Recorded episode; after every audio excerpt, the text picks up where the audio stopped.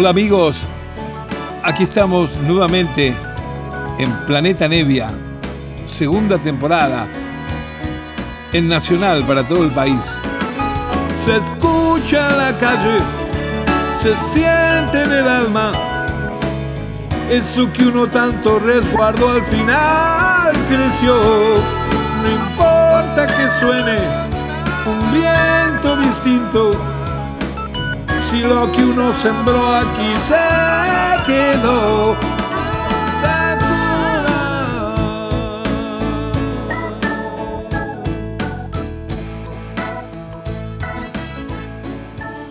Hola, hola, buenas noches queridos amigos.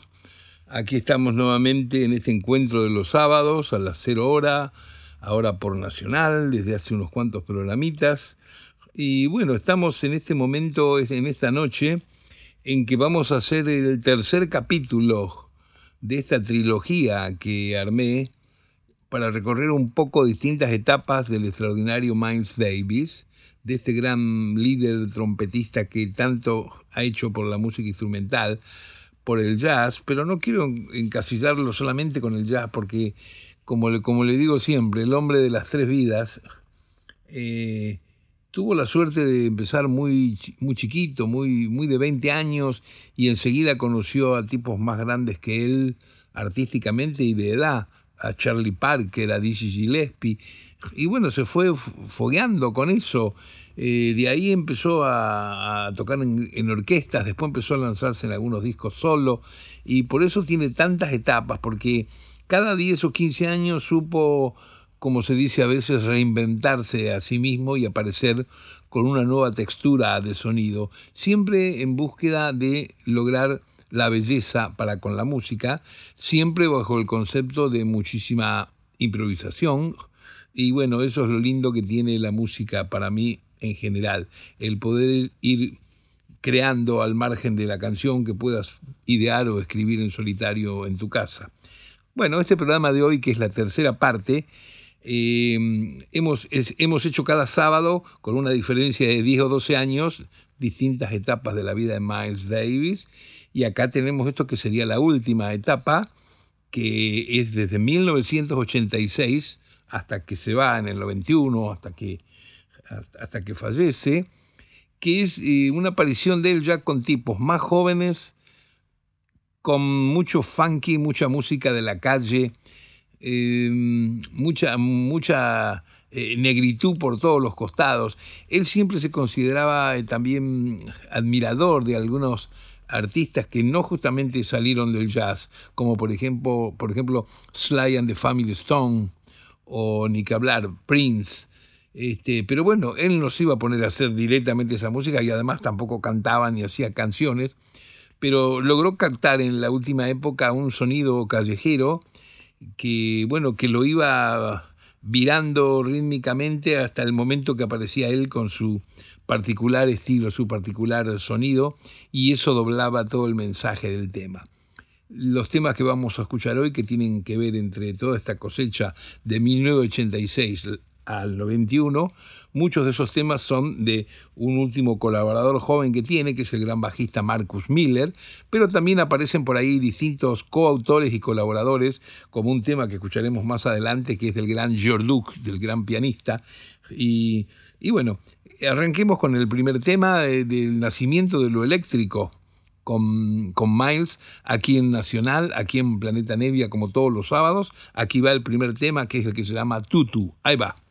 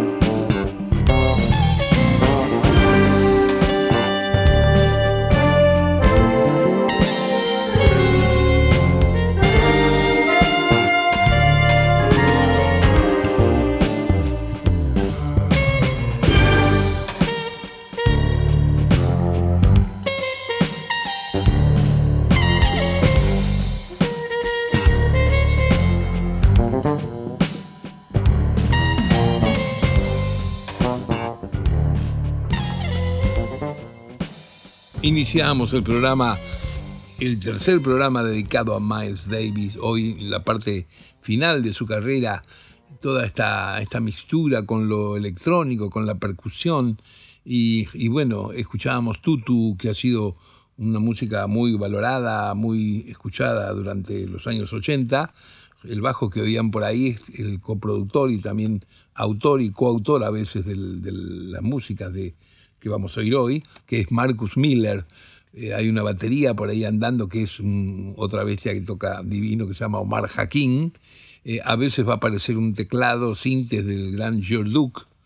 También hay muchos sintetizadores, pero de un músico joven, blanco, que en la última época también eléctrica de Miles eh, anduvo mucho con él y lo ayudó mucho en buscar texturas, que es Alan Holtzman.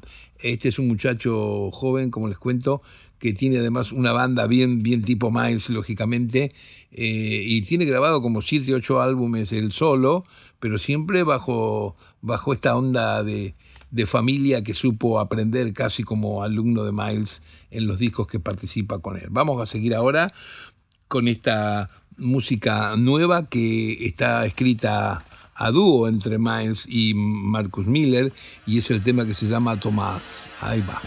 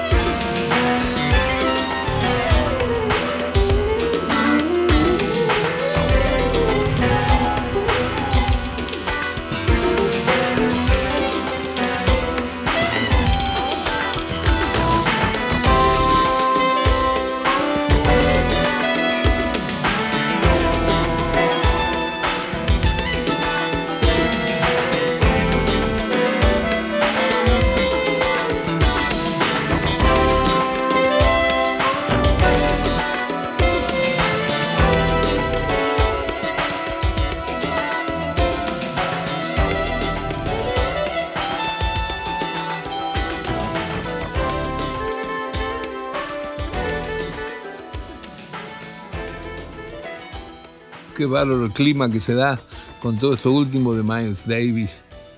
Toda esa especie de jungla callejera, callejera que se escucha, ¿no es cierto? Y él siempre por ahí metiéndose con esas notas que es tan personal el estilo, que siempre parece que fueran otras las notas lo que toca. No hace desde el, solo a veces típico de trompetistas, que es súper arriba, súper estridente. Casi nunca hace eso, lo que hace es más decir, más hablar, y además usa muchísimo esto de la sordina, que apaga un poco el golpe de la primera nota, las primeras notas que saca la, trompeta, ¿no es cierto? Así que bueno, eh, es muy significativo también en estos temas que estamos haciendo hoy en la última parte de los tres temas dedicados a Miles Davis. La parte eléctrica de la última creativa es muy significativo, decía, que el productor es Tommy Lipuma. Tommy Lipuma es un productor muy bueno de jazz y fusión, pero que generalmente produjo eh, artistas de, enraizados con el jazz, pero que están medio, medio al borde también de la cosa medio, medio pop o rockera, como por ejemplo supo producir a, mm, Al Gerro, un cantante extraordinario. Este, pero bueno, de golpe también Miles ha sabido a través de los tiempos no solamente eh, cambiar de música y enfoque sonoro y rítmico distinto, sino que también ha cambiado a veces lo que es este, la, la producción. Y la producción de estos temas son de Tommy Lipuma y en la parte estrictamente más que nada musical, de cómo se arma el, el conglomerado de músicos que acompañan y crean esta textura, es el bajista, Marcus Miller, que acá seguimos en Planeta Nevia, Nacional, como todos los sábados a las 0 hora, con otra música más de Miles y también escrita por Marcus Miller. Esto se llama Porcia, a ver si les gusta.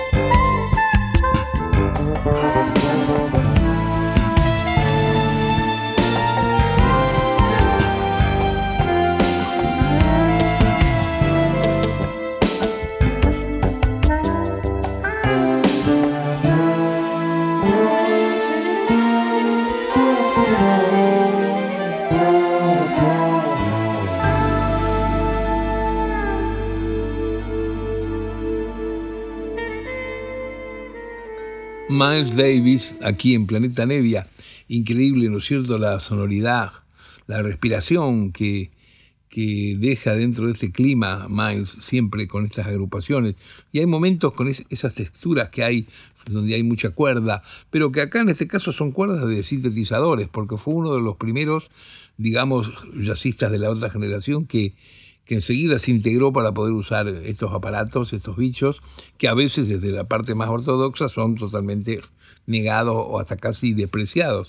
Pero bueno, suenan muchas partes que parece de película, y bueno, eso no es ajeno a la vida de Miles Davis, que inclusive siendo muy joven en Francia, puso la música de un clásico del cine noir francés, que es Ascensor para el Cadalso, con la gran Jean Moreau, una película de Louis Mal, que, grabó viendo la película, improvisando todo el tiempo la película completa, este bestia de Max Davis. Y un discazo, si lo consiguen, que es la banda sonora de Ascensor para el Cadalso. Pero también en la última época, junto a Marcos Miller y a estos músicos, hizo la música de otra película, una película europea, eh, con mucho acento español, que se llama Siesta. También allí hay una cantidad de cosas y hay un disco publicado que se titula así, Banda Sonora del film Siesta. Vamos a continuar aquí en Planeta Nevia, esta vez en esta trilogía que termina esta noche, de tres décadas distintas en la vida de Miles Davis.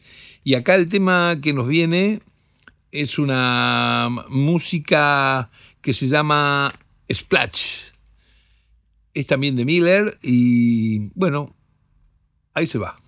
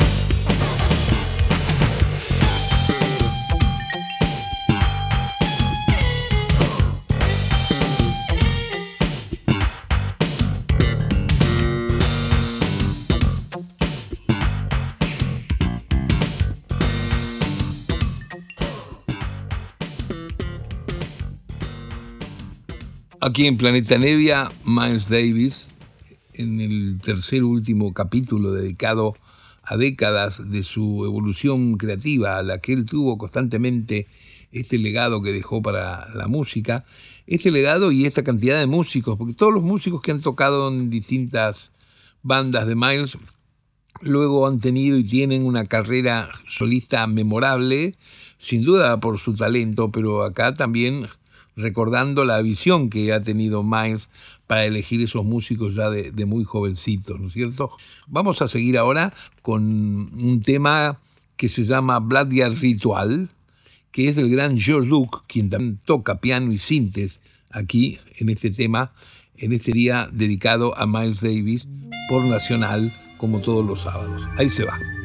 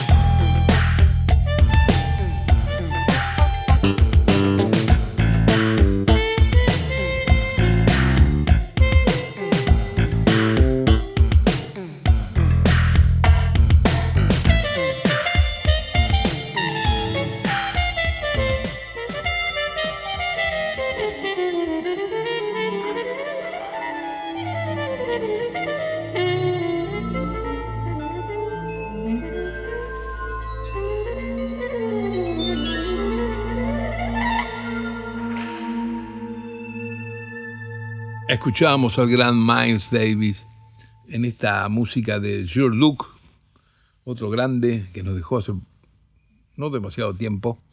Aquí tocando los sintes y el piano, George Luke, compositor de, esta música.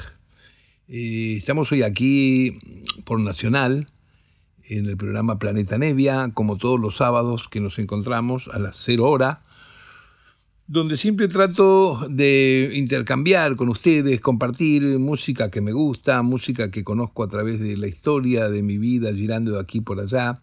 A veces son cosas clásicas, a veces son cosas nuevas, inéditas, que no conoce mucha gente. No sé, la cuestión es pasar una hora donde escuchemos una cantidad de cosas de, muy buen gusto y sirvan como divulgación también de la música de muy buen gusto, justamente.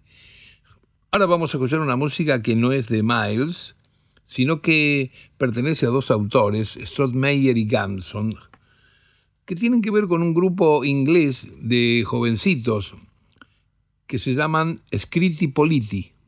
Estos Scritti Politi son unos tipos que vienen en Inglaterra eh, después de decir, la mitad de los años 80, más adelante, eh, tuvieron que ver con todas las corrientes de la música punk y, y techno y aquello, esto y lo otro. Pero claro, tienen este, algunos temas que llegaron en su momento para los adolescentes, número uno al ranking. Y a Miles le gustó un tema de esos que escuchó por la radio, sin saber si los tipos eran grandes, viejos, blancos o verdes o negros. ¿Y qué hizo? Les puso un solo de, trompeta espectacular que está en uno de sus discos, en uno de los discos de Scritti Politi. Y luego, al pasar el tiempo, grabó una de las músicas de Scritti Politi, tocada lógicamente instrumental y a la manera de Miles, como él toca, como él arregla. Esta es la canción que vamos a ir ahora, que se llama Perfect Way, una manera perfecta. Aquí está Miles en Planeta Nevia.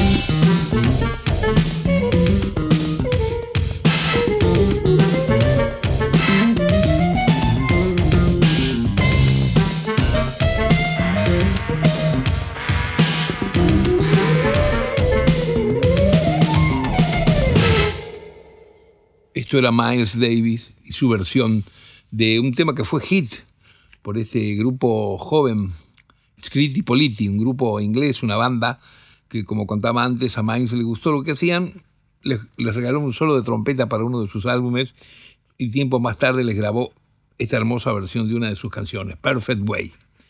Vamos ahora a ir a una música más, una penúltima música, aprovechando todo el tiempo que podemos en Planeta Nevia, esta vez haciendo la recorrida de la tercera década de evolutiva de Miles Davis.